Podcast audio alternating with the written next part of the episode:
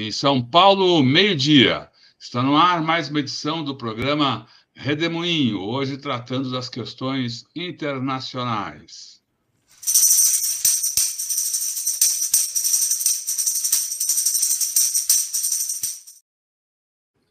Maringoni, que bom tê-lo aqui nesse redemoinho do dia 5 de julho de 2023. Gilberto Maringoni é professor de Relações Internacionais da Universidade Federal do ABC. O que, que você nos conta essa semana, Maringoni? Bom, bom dia, boa tarde, boa noite, Leonora, idem, idem, idem, Rodolfo. Espero que todo mundo que esteja nos assistindo esteja bem. É, falar de acontecimentos no mundo em uma semana é uma escolha dificílima da gente fazer, também é a gama de, de, de fatos, de acontecimentos, de processos e andamentos. Eu tinha planejado essa semana falar das repercussões e do verdadeiro relevante popular, as manifestações de protesto na França, pelo assassinato há um pouco mais de uma semana do jovem de origem marroquina, argelina, Nael.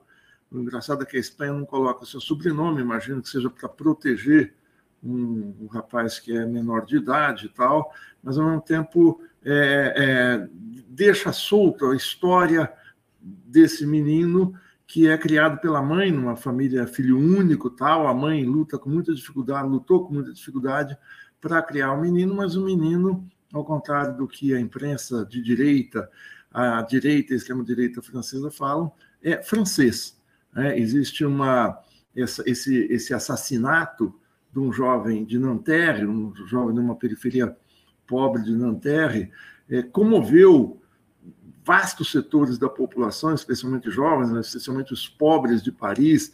Paris é uma cidade que cada vez mais expulsa seus pobres para a periferia, seja por ser uma cidade turística, que tem uma população flutuante que ultrapassa muito sua população regular nos meses aí do verão, nos meses em que o, de, de férias, mas mais do que isso, a cidade é, é uma cidade caríssima e que vive um processo de gentrificação, ou seja, de elitização na sua malha urbana muito séria que se acentuou com os fenômenos do Airbnb, essas locações de imóveis feitas por curta temporada, por gigantes multinacionais, é, que alugam as casas das pessoas por alguns dias, uma semana, dez dias, vinte dias, com preço, se você fizer a conta mensal, muito superiores aos aluguéis. Isso acontece em São Paulo, no Rio de Janeiro, mas de uma maneira muito menor. Barcelona é uma cidade que vive isso de uma maneira também muito acentuada. Isso nas capitais europeias é algo muito sério.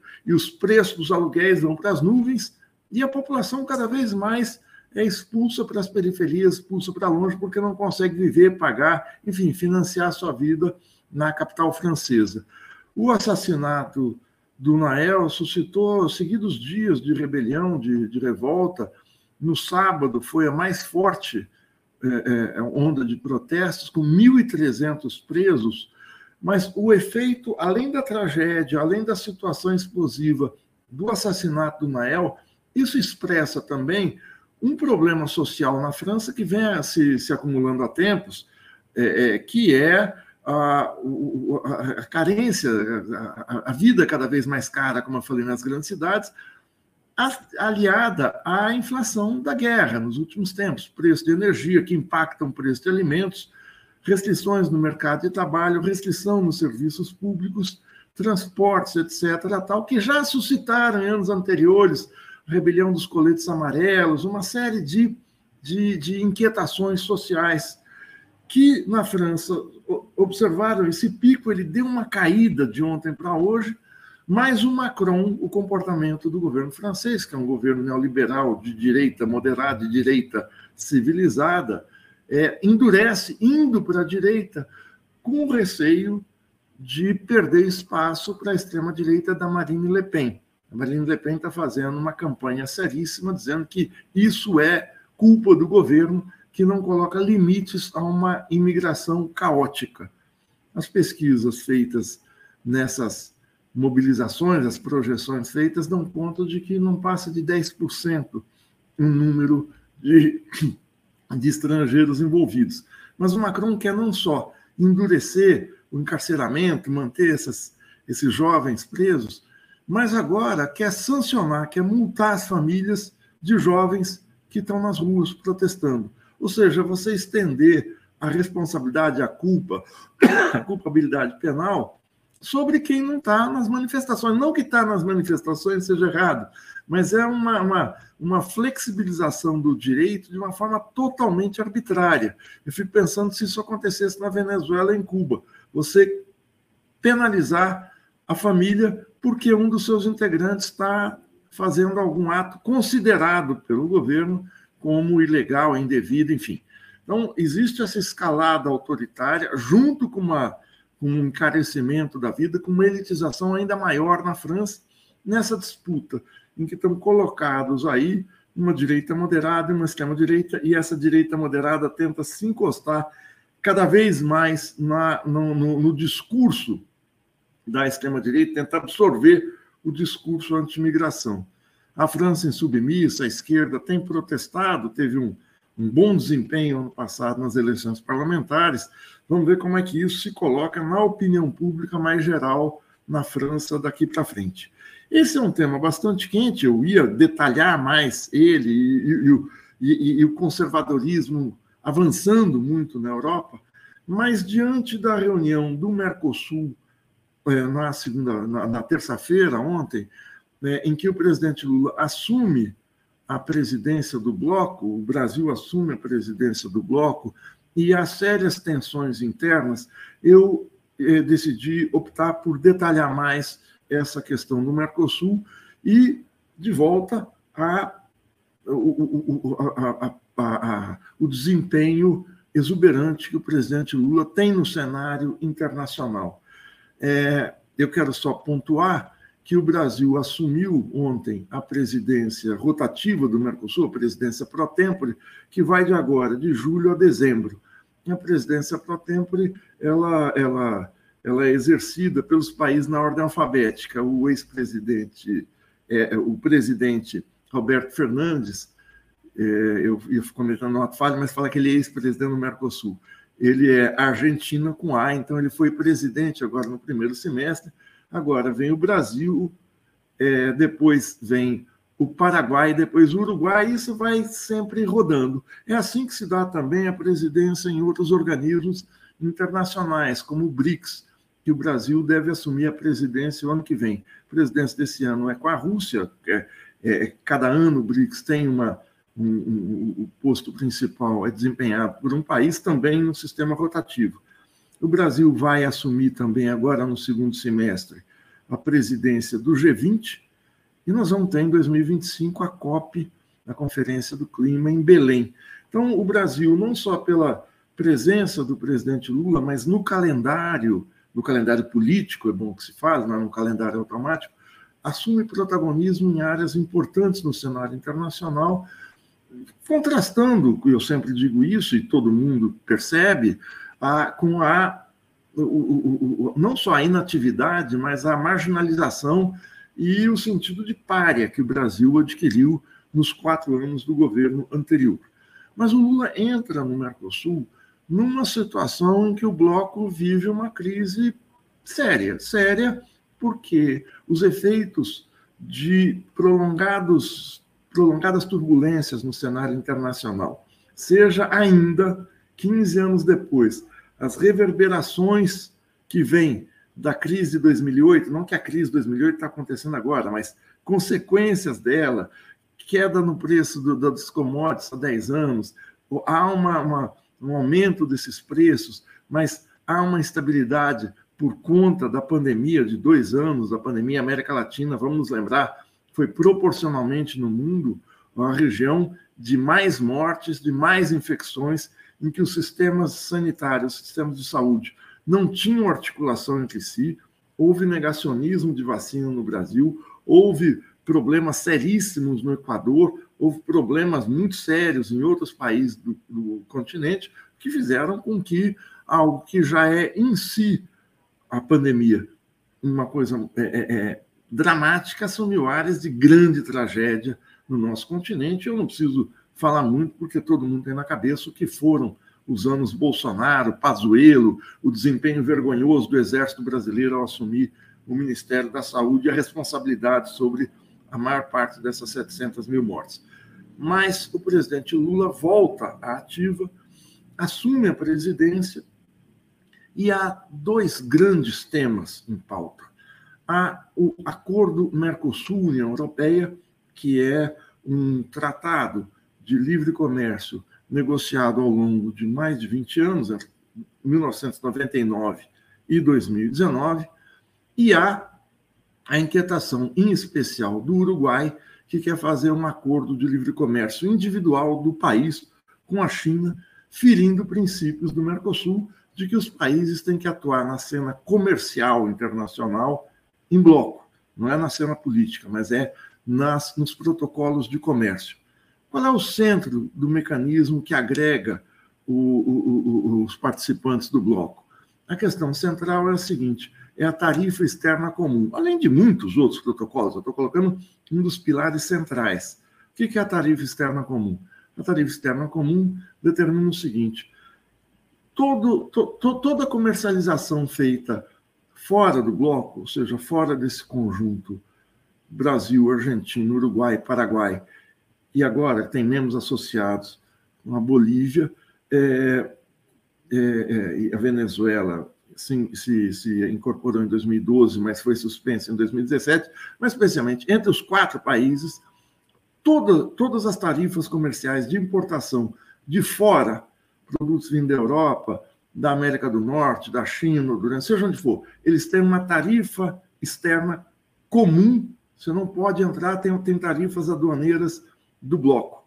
E entre o bloco, no comércio entre os países, as tarifas são mais baixas, justamente para incentivar as trocas aqui dentro, incentivar comércio, incentivar indústria, incentivar agricultura, enfim. Tanto que dentro, é dentro do bloco, a única região, em especial com a Argentina, que o Brasil é, exporta um número maior de mercadorias industrializadas, de manufaturas. A, as negociações do Brasil com a Europa são basicamente produtos de baixa tecnologia, produtos primários, eu já vou detalhar um pouco sobre isso. Mas o Lula assume nesse contencioso com o acordo Mercosul-União Europeia. O presidente Lula já falou é, falou no seu discurso, um rápido discurso de 12, 13 minutos, ontem, que como está o documento, esse documento do acordo, é inaceitável. E é inaceitável não só porque ele coloca assimetrias e disparidades no comércio entre os blocos, mas porque o instrumento adicional aprovado em março desse ano, agora, há dois meses, três meses, é, é, é, endurece muitas, muito as regras de imposição da União Europeia sobre questões ambientais dos produtos vindos do Mercosul. O presidente Alberto Fernandes já tinha no seu discurso, que foi o primeiro a fazer o discurso ontem, se queixado disso, denunciado, mas o Lula foi muito enfático.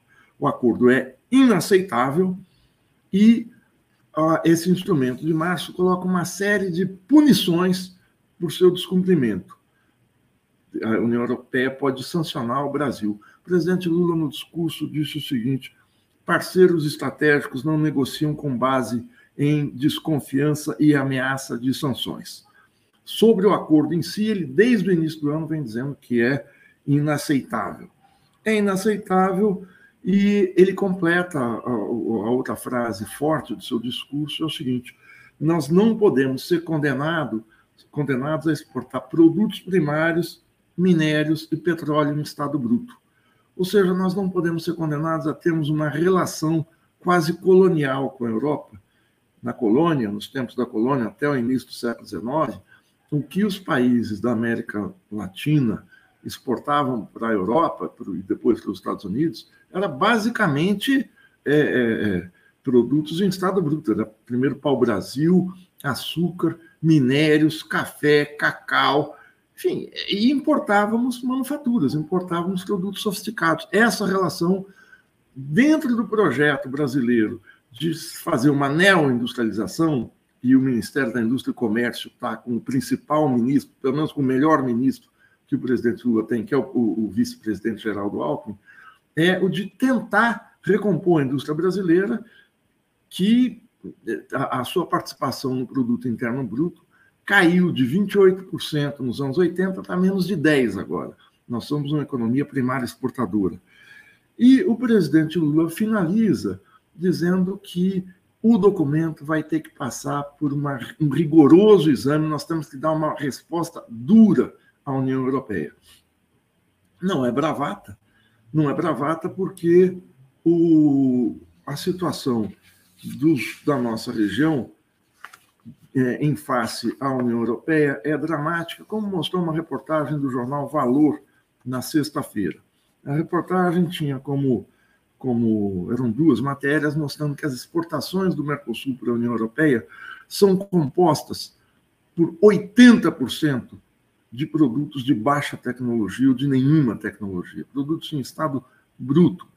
E nós temos é, produtos de alta tecnologia, são 2%.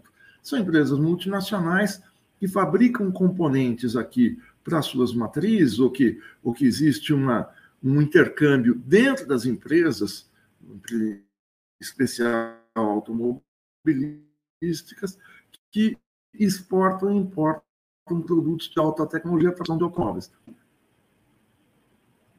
Assim, nós caímos, voltamos. Vocês estão aí? Sim, sim. Não, tudo sim. bem, tá certo. Deu, deu uma pequena interrupção, mas está. Não, tá, tá. não afetou a compreensão, pode seguir. Ah, legal. É, a, uma outra matéria dava conta de que metade do que o Brasil vende para a União Europeia são produtos sem tecnologia, não é de baixo, é sem tecnologia quase.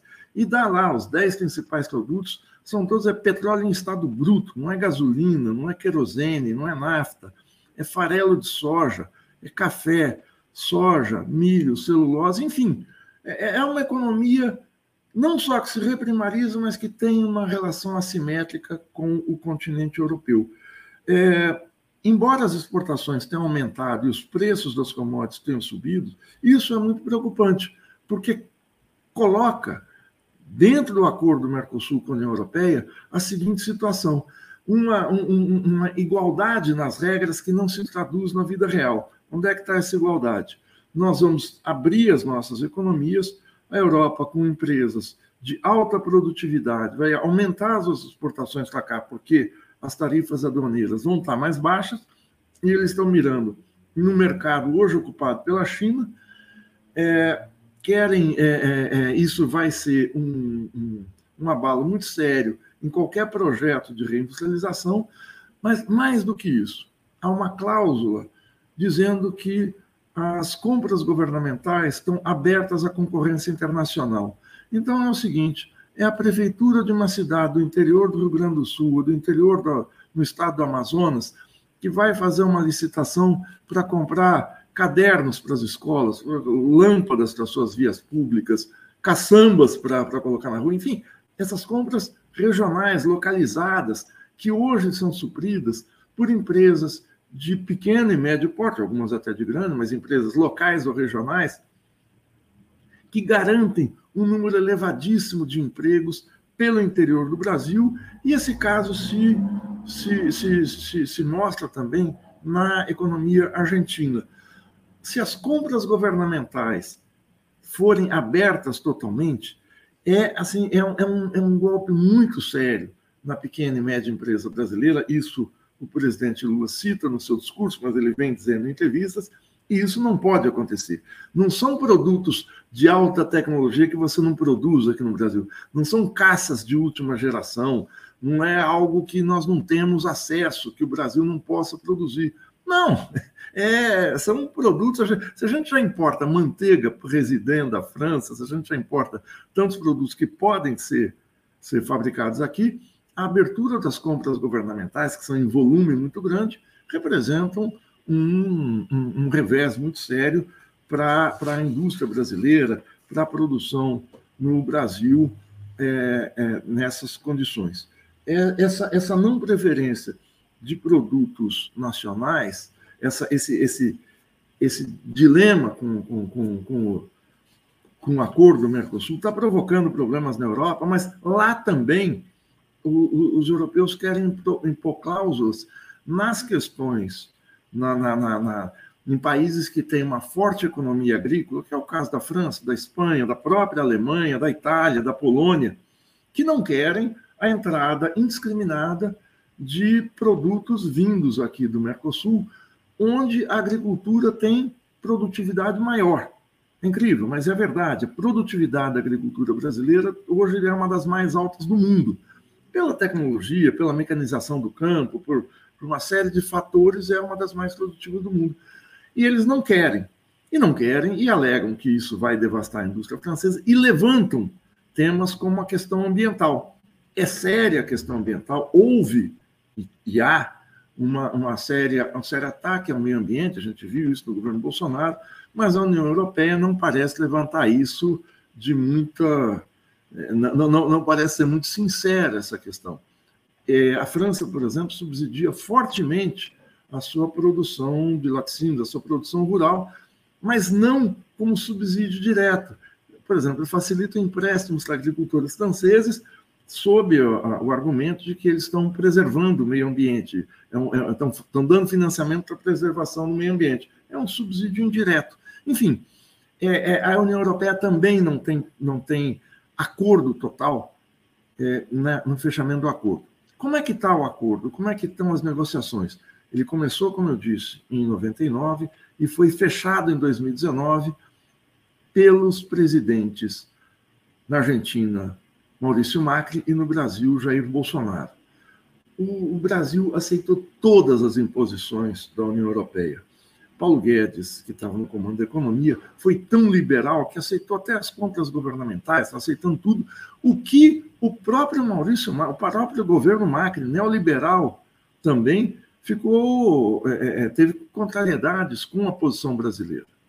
Então, o acordo é um contencioso que vai se arrastar, está paralisado e é bom que esteja. Qual é o outro problema, outra controvérsia no Mercosul? Eu vou falar mais rápido, porque nós estamos chegando aqui já aos 21 minutos. Eu não quero prolongar demais. É o Uruguai. O Uruguai quer fazer um acordo de livre comércio com a China. Um acordo de livre comércio é um, um, um, um prejuízo muito sério na tarifa externa comum. O Uruguai passa a comercializar com um país de fora do bloco sozinho, individualmente, e vai internalizar aqui no bloco mercadorias que o Uruguai vai importar e vai comercializar dentro do bloco a preços, a, a, a, com tarifas muito menores. O Uruguai vai se transformar, assim, não só num consumidor de produtos chineses, não vai ser uma troca localizada, mas ele vai, vai acabar se transformando num entreposto de importação chinês aqui na América do Sul, o que implode o bloco. A situação vem, vem se colocando na, na, na primeira visita que o presidente brasileiro fez ao Uruguai, junto com a visita à Argentina em fevereiro, o presidente Lacalipu já se colocava contra se colocava contra as regras do Mercosul de maneira enfática, mas é preciso observar que o Uruguai tem uma situação muito diferente do Brasil e mesmo da Argentina. O Uruguai não tem indústrias. O Uruguai exporta carne, é um exportador mediano, digo mediano com boa vontade, porque ele está espremido entre dois gigantes da produção de carne, que é o Brasil, o maior produtor mundial, e a Argentina. Isso não quer dizer da qualidade da carne uruguaia. A gente vai aos supermercados, tem lá estandes com picanhas, com bife de chouriço, com, é, é, mais caros, porque o Uruguai realmente tem uma produção de alta qualidade, mas não em volume. Produz vinhos, mas o Uruguai é uma praça financeira internacional importante. Tem regras muito flexíveis para colocar e tirar dinheiro do Uruguai.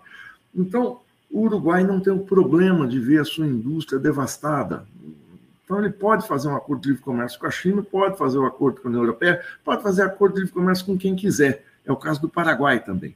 Essa simetria entre os países acaba provocando ruídos dentro do bloco. Por isso, o presidente Lacalipu é enfático nisso e tem um argumento político adicional para mostrar sua contrariedade com o Mercosul, que é a questão da Venezuela. A questão da Venezuela é, de fato, controversa se a Venezuela é uma ditadura ou não, mas o presidente Lula tem falado o seguinte: olha, cada país tem que cuidar, tem que ter a, a sua, sua, sua soberania para cuidar das questões internas. Não vai o Brasil, não vão outros países intervirem lá.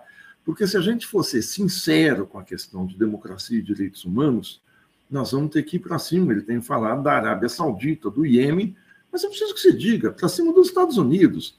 A democracia americana comporta a prisão de Guantánamo, em Cuba. Hoje, aquele jornalista americano Simon Hersh, no seu blog, hoje, hoje, mostra as condições em que dezenas de prisioneiros ilegais feitos no Afeganistão há 20 anos, as condições péssimas de tratamento, para não falar dos imigrantes na fronteira sul dos Estados Unidos, para não falar de como as eleições americanas são complicadas, todo mundo que é um pouco mais velho se lembra das eleições na Flórida em 2000, todo mundo se lembra que a eleição popular nem sempre é, é, é, casa com a eleição num sistema eleitoral complicadíssimo dos delegados que vão eleger o presidente da República na fase final a cada quatro anos.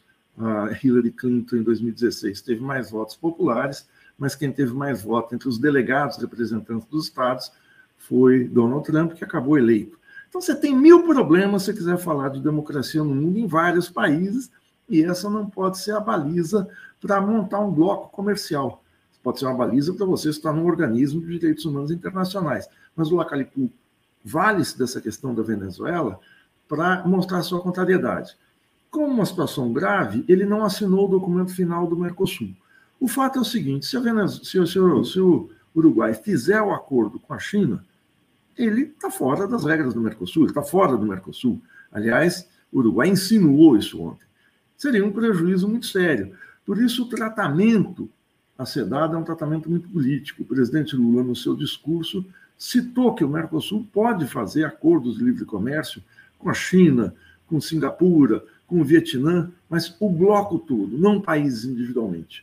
Essa, essa, essa novela, essa controvérsia se prolonga, mas agora numa situação em que o Brasil se coloca de uma maneira muito mais altiva, muito mais, com muito mais influência, por estar na presidência do bloco o bloco deve dizer o seguinte: é, ele abrange a maior parte, deve, deve estar em mais de 60, dois terços do PIB da América do Sul, uma vez que o Brasil sozinho tem mais da metade do, das riquezas produzidas anualmente na região, com toda a crise que viveu nos últimos anos. Esse é, é esse é um assunto que vai prosseguir e a gente vai voltar a ele futuramente nesses desdobramentos. Mas o fato é o seguinte: a gente tem que dar o braço a torcer e concordar com o presidente Lula com aquele slogan que ele repete: o Brasil voltou. E voltou aí, chegou chegando. Obrigado, gente. Legal, Maringoni. Legal, Maringoni. Boa. Agradecemos aqui a participação do Maringoni no programa Redemoinho, que é um programa que a gente transmite ao longo da semana, sempre ao meio-dia, cada dia com um tema específico. Hoje tratamos das questões internacionais, amanhã a gente volta nesse mesmo horário tratando das relações entre poder e mídia com a professora Ângela Carrato. Por enquanto, agradecendo a participação de todos que aqui nos acompanharam. Uma boa tarde, Maringoni, a, ao, ao público aqui. E vamos que vamos. Tchau, pessoal. Tchau, tchau.